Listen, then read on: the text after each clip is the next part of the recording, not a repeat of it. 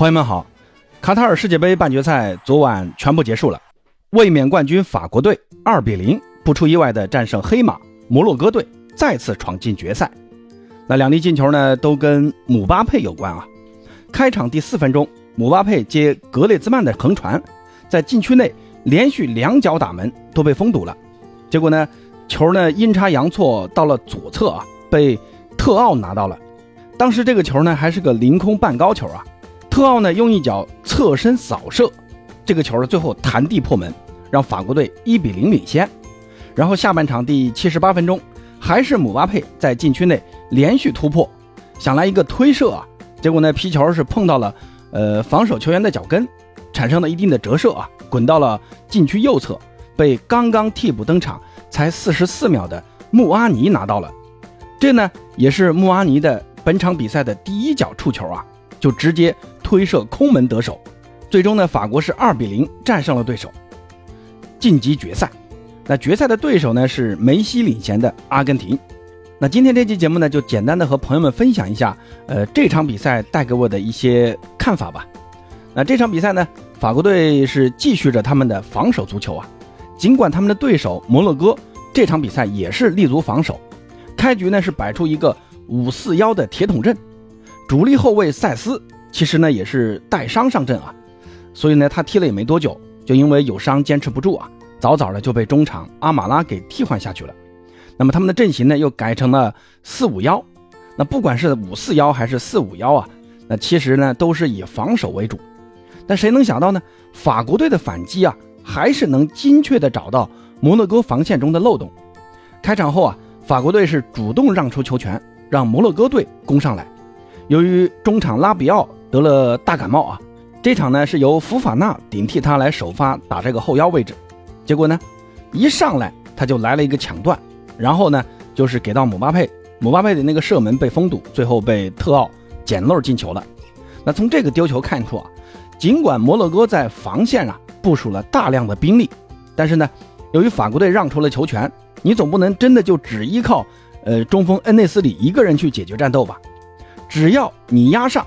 那么后防线必然就会被法国队的前锋用那个超快的速度给压制了，而法国队破你的重重防线的办法呢，就是两条边路的速度以及格里兹曼的纵向直塞。那这场比赛呢，摩洛哥也是明白啊，格里兹曼对于这支法国队的重要性。对于格里兹曼呢，也采取了包夹、抢断、重点盯防。但格里兹曼的最大威胁啊，其实就来自于他的无球跑动。除非你始终派人寸步不离地盯防他，但即便是这样啊，格子呢还是有一脚摆脱的功夫的，你还是没有办法完全限制住格子。他的直塞球呢，总能为法国队其他球员创造威胁。所以你看，摩洛哥即便是深度布防啊，也无法应对法国队的这些反击。那这样就带来今天的第一个话题：这届世界杯，法国队的最佳球员，你觉得是进球不断的姆巴佩？还是攻防俱佳的格列兹曼呢？姆巴佩目前在射手榜排第一，同时呢，他还有两次助攻啊，在数据这一块绝对的是法国队的老大。只要有机会，法国队基本都是找姆巴佩来解决。但我们发现啊，姆巴佩其实自己创造机会的能力啊，还是很有限的。他的最大作用其实是在机会出来之后的那个把握上，他能把握住队友给他创造的机会，最后呢给打进去。但要论创造机会的能力上，姆巴佩是赶不上格列兹曼的。那世界杯打到现在啊，总共法国队打了六场比赛，格子呢总共创造了二十一次关键传球，还制造了七次绝佳机会。这个数据啊，在所有球员中都是排名第一的。梅西呢是以十八次关键传球和六次绝佳机会，呃，都排在第二。在这一块啊，梅西都甘拜下风。而我们知道啊，一支球队的进攻啊。其实更多的是应该看他创造机会的能力，而不是只看最后一射啊。所以格子在这方面的能力堪称法国队的中场大脑。而格子不光是在进攻端啊，防守端也很了得。那世界杯至今呢，那格子已经完成了十一次的成功抢断，六次拦截，还有五次解围，而且呢还有六次在进攻三区啊抢回球权。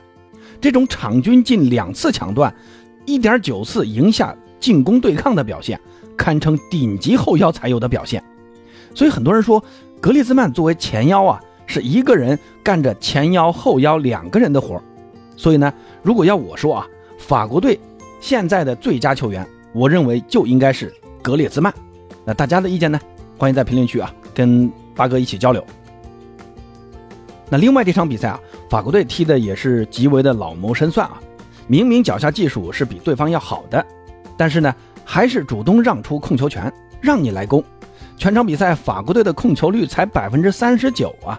那有人统计过，德尚的法国队控球率只要低于百分之四十五的，呃，七场世界杯比赛啊，法国队全都获得了胜利。那咱们再看看进进入决赛的另外一支球队阿根廷，那也是一直以技术见长，主打的也是攻势足球为传统的球队啊。但是本届世界杯，他们同样是把防守反击啊玩的贼溜，先是灭荷兰，再灭克罗地亚，全都是让出球权稳守反击的套路。那这就带来今天的第二个话题：稳守反击会成为足坛今后的主流风格吗？那我先抛砖引玉啊，其实我觉得这个观点。非常的片面啊，咱们参考一下皇马拿下上赛季的欧冠冠军的例子啊，大家发现没有？法国、阿根廷、皇马这些球队啊，全都是可以多元风格的球队，他们能控、能传、能逼抢，还能苟，什么风格都会，用什么方式能赢球，那他们就毫不顾忌的用什么方式。皇马要论传控啊，其实比以传控为传统的现在的这支巴萨踢的还要好。但是皇马跟巴萨打呢，那就是主动让出进攻主动权，让你来攻，我就做好我的防守，然后针对你的弱点打你的反击，最后呢总能赢球。那你看这届世界杯，西班牙主帅恩里克就说了，我们可以昂着头离开赛场，我们踢得更漂亮。这其实就是句废话嘛。足球呢是要看结果的，结果坏了，你过程再好有啥用呢？再说了，西班牙的这种所谓的过程好啊。其实呢，也是一种非常催眠的过程。你要来何用呢？而且快节奏的反击带来的这种快节奏的攻防转换也很漂亮嘛。那我们再看看法国、阿根廷啊，他们对于不同的对手可以自信的采取不同的战术打法。那这种多元化的战术啊，运用到极致，那就是冠军的保证。不管他们谁呀，最终夺冠，多元化战术的理念那就是成功的。这不仅仅是靠狗出来的啊，防守足球。并不是一比零主义啊，也不是简单的在破坏足球。狗呢，更多的是一种策略，而不是一种风格。法国队在本届世界杯，你看他们已经打进了十三粒进球，场均是两个以上。阿根廷队也是打进了十二粒进球，也是场均两个。单从这个进球数据来看，这就跟单纯的防守足球还是有很大的不同的。那所以呢，咱们再回到开头的话题啊，稳守反击会成为主流吗？我的答案是不会，而是多元化会成为主流。你的战术弹药库必须多备几种弹药，你的胜算就更高。你看瓜迪奥拉的曼城，单纯就是传控吗？也是结合了很多呃高压逼抢流的因素在里面的。那皇马就是单纯的防反吗？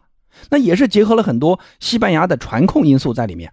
那即便是大巴黎这样的土豪啊，这个赛季呢，他们也开始玩起了三中卫双翼卫的战术。